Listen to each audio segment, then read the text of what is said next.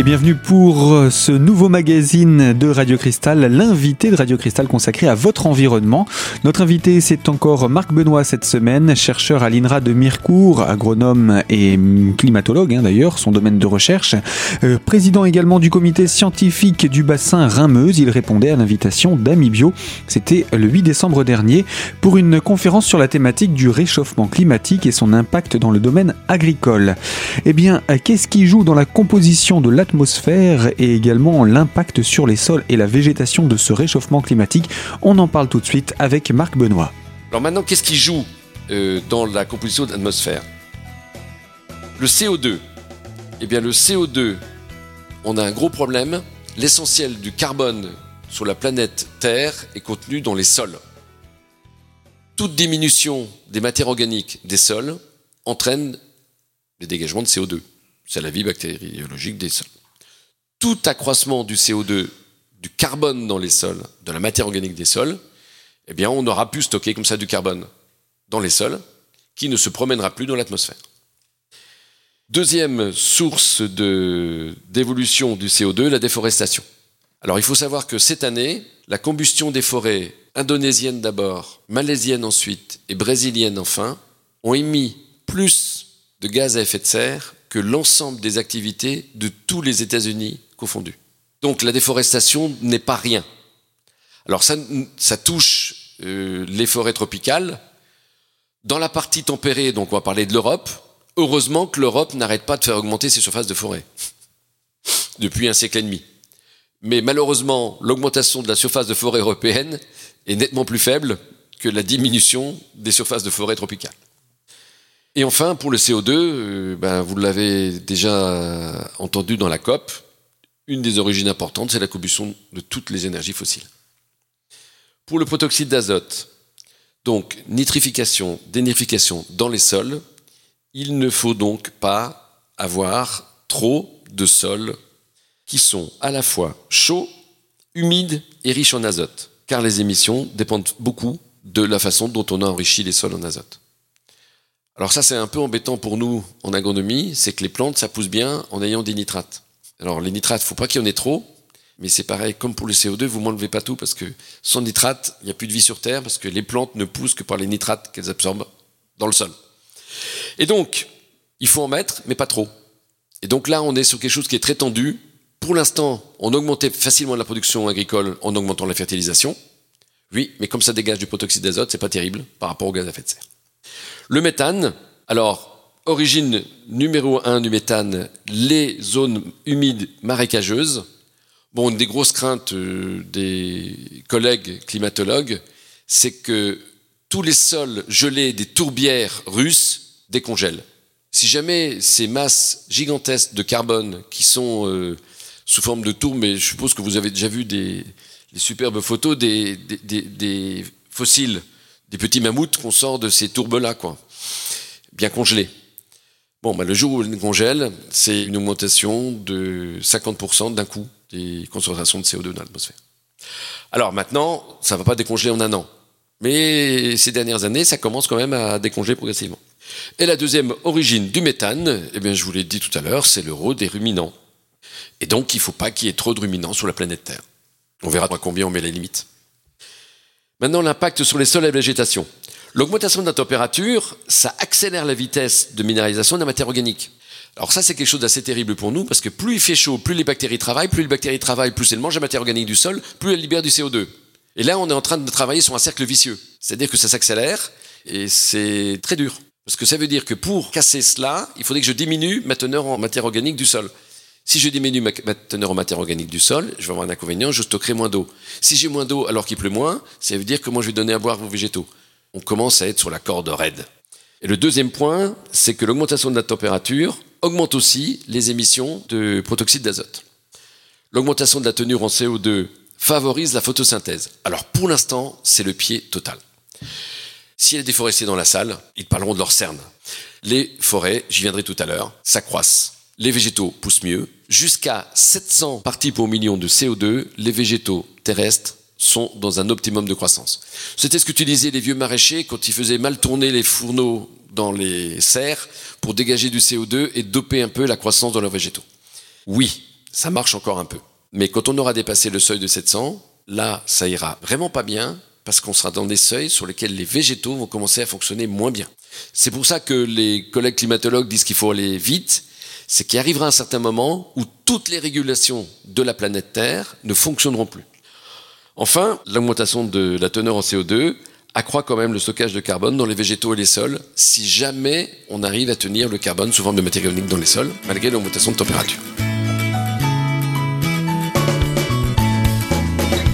Et oui, les régulations naturelles ont aussi leurs limites qu'il ne faut donc pas dépasser. Marc Benoît est chercheur agronome à l'INRA de Mirecourt pour cette conférence que nous poursuivrons en sa compagnie dans quelques instants pour parler également du domaine de l'agriculture. Alors à tout de suite sur Radio Cristal.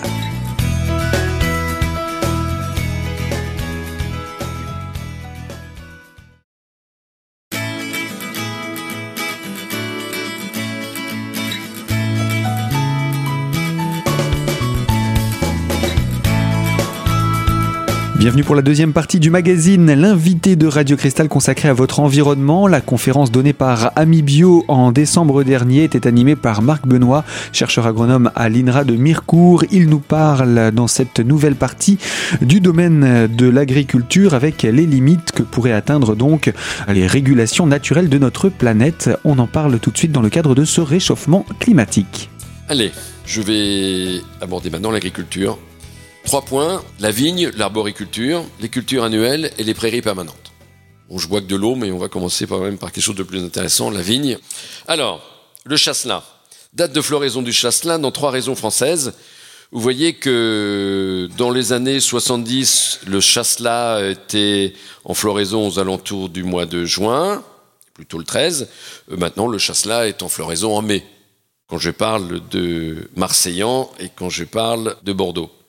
À Colmar, eh bien, il est passé de floraison de juillet à des floraisons de juin. Châteauneuf-du-Pape, ça commence à être dans du lourd.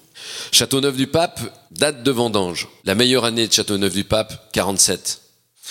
Eh bien, en 47, euh, la vendange était à la fin, à l'extrême fin de septembre. Maintenant, les vendanges ont lieu tout premier jour de septembre. Pour les pommes, là je suis sur les floraisons de la Golden, dans trois lieux différents, eh bien on s'aperçoit que les dates de floraison, tout en étant très variables encore au cours du temps, les variabilités ne diminuent pas, mais les tendances nous font des floraisons de plus en plus précoces. Alors les floraisons de plus en plus précoces, ça va bien si jamais il n'y a pas de gel qui se mettent là-dedans, si jamais il y en a qui se mettent, c'est un peu plus aléatoire, mais comme le climat se réchauffe, il faut vérifier s'il se réchauffe avec ou sans augmentation de l'aléa. Les poires, même type de comportement, et vous allez voir maintenant les cultures annuelles, vous ne serez pas surpris. On a comparé donc des choses sur euh, des parcelles qui n'étaient pas expérimentales dans les unités expérimentales de l'INRA et les dates de semis du maïs. On a sur les maïs dans les Vosges gagné un mois. On n'a plus peur de gelée de printemps. Les dates de récolte sont encore plus précoces. On a gagné trois semaines, bien qu'on utilise des variétés beaucoup plus tardives qu'en 1970. Donc, vous semez plus tôt, vous plantez des variétés plus tardives et vous récoltez encore plus tôt. Par exemple, ça permet maintenant de faire d'autres cultures après un maïs, alors qu'en les années 70, quand vous avez mis un maïs euh, et que vous sortiez le maïs récolté en novembre, eh bien c'était bon pour faire un maïs au coup d'après. Donc voilà, et pour vous comparer les tendances, voilà en comparaison Mirecourt, Colmar, Le Pin c'est en Normandie et Hausville c'est à Toulouse eh bien, toutes les courbes descendent. Et ce qui est intéressant, c'est que en plus, quand on a des aléas, c'est les aléas les mêmes années. Le blé, date de récolte du blé, avancée d'un mois. Il va falloir commencer à changer la période de vacances de tous les élèves. Parce que maintenant, pour être utile, il va falloir avancer les vacances un peu plus tôt. Et par contre, on peut commencer à, reprendre l'école à partir du, du 15 août, il n'y a plus rien à faire. Je savais qu'il y a quelques changements de calendrier qui devraient normalement faire réagir. Donc la date de récolte du blé est beaucoup plus précoce. Et là, on s'est amusé à quelque chose d'intéressant. On a été prendre les carnets chez des vieux agriculteurs qui ont pu nous donner une quarantaine d'années de pratique de leur date de semi-récolte, de semi-récolte sur toutes leurs parcelles. Et on a fait les moyennes. Et on a chez eux des tendances qui sont très proches de celles qu'on avait observées chez nous. Et qui ramènent aussi à une avancée moyenne de trois semaines chez les récoltes de blé. Sur les prairies permanentes, Eh bien, la date de fauche est un tout petit peu plus précoce, mais là, on a quelque chose de beaucoup moins marqué. L'aléa climatique joue encore beaucoup.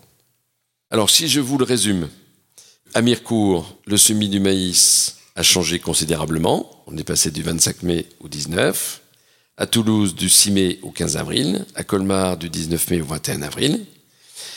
La récolte du blé, chez nous, dans la période 65-70, c'était le 12 août et maintenant le 18 juillet. Et dans la récolte du blé à Toulouse, 23 juillet, on est passé au 4 juillet. Il s'agit de dates moyennes, bien sûr. Et sur le maïs, du 21 octobre au 10 septembre. Alors, un autre exemple pour euh, ceux et celles qui pêchent, eh bien, c'est qu'on s'aperçoit, pour étendre l'agriculture à la pisciculture, qu'on va avoir des comportements très contrastés en fonction des espèces. Par exemple, sur la truite fario, on aura des gros problèmes d'adaptation au réchauffement. Sur le barbeau, on est beaucoup plus optimiste en termes de préférence thermique. Si je passe aux forêts, alors les forêts sur la planète Terre, c'est un magnifique stock à carbone. Mais c'est aussi un couvert végétal qui vit avec quelques parasites. Chenille processionnaire. Eh bien, la chenille processionnaire a monté de 120 km vers le nord en pas tout à fait 25 ans. Et la chenille processionnaire commence à être à l'aise dans des endroits où elle n'était avant jamais détectée. L'accroissement des arbres de 1850 à juste avant 2000, l'indice de croissance radiale, donc en gros l'épaisseur d'accroissement annuel d'un arbre, eh bien on est passé de 80 à 140 en 150 ans.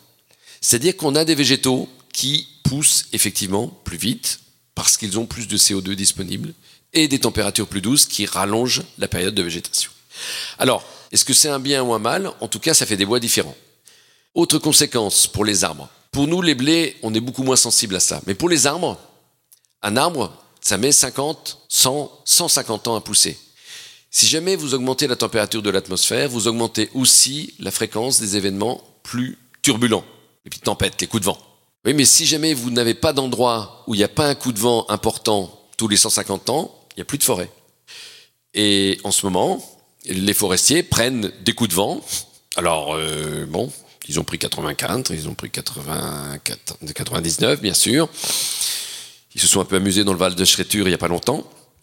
Et enfin, les espèces. Eh bien, si on prend l'exemple du hêtre, en 2000, le hêtre était bien situé. En 2050, les endroits où le hêtre sera à l'aise commencent à devenir rares. Et en 2100, heureusement qu'on a un tout petit peu de montagne euh, en France euh, pour tenir des hêtres en bonne forme. Les hêtres de plaine ne seront plus des hêtres en forme. Et ce qui veut dire que les changements de forme de végétation en 2000, les climats dits de plateau, de montagne méditerranéens ou des climats de l'ouest de la France. En 2050, le climat méditerranéen, eh bien, il va aller manger jusqu'à Lyon et il va aller déborder largement jusqu'à Toulouse. Et le climat de l'ouest de la France va vraiment s'installer vraiment au centre de la France. Et en 2100, bah, le climat méditerranéen actuel aura débordé largement sur l'ensemble de la moitié sud de la France. Et le climat de La Rochelle aura largement atteint le centre de la France. Nous restons encore avec un climat un tout petit peu plus tiède que les autres collègues de France. Et bien voilà pour ces quelques mots concernant l'évolution du climat possible en France et ce jusqu'en 2100. Marc Benoît, chercheur agronome à l'INRA de Mirecourt, poursuit sa conférence dans le cadre d'un rendez-vous avec Amibio. On va parler dans quelques instants de ce qu'il faudrait changer et conclure cette conférence. Alors surtout, ne manquez pas cette conclusion dans quelques minutes sur notre antenne. À tout de suite.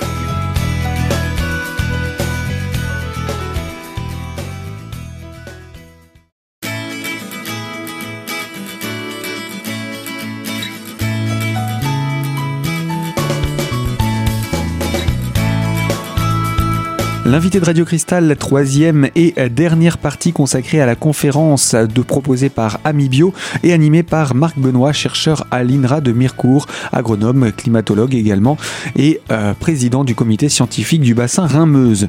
Nous avons parlé donc du réchauffement climatique et de son impact dans le domaine agricole, mais que faut-il changer dans nos habitudes? Voici quelques conseils qui pourront vous surprendre. Pour terminer, je vais attaquer ce que j'ai appelé les nécessaires changements C'est-à-dire que si jamais on veut pouvoir tenter de continuer à vivre avec une planète maîtrisable, et si vous admettez l'hypothèse que l'activité humaine est pour beaucoup dans les changements, que faut-il faire?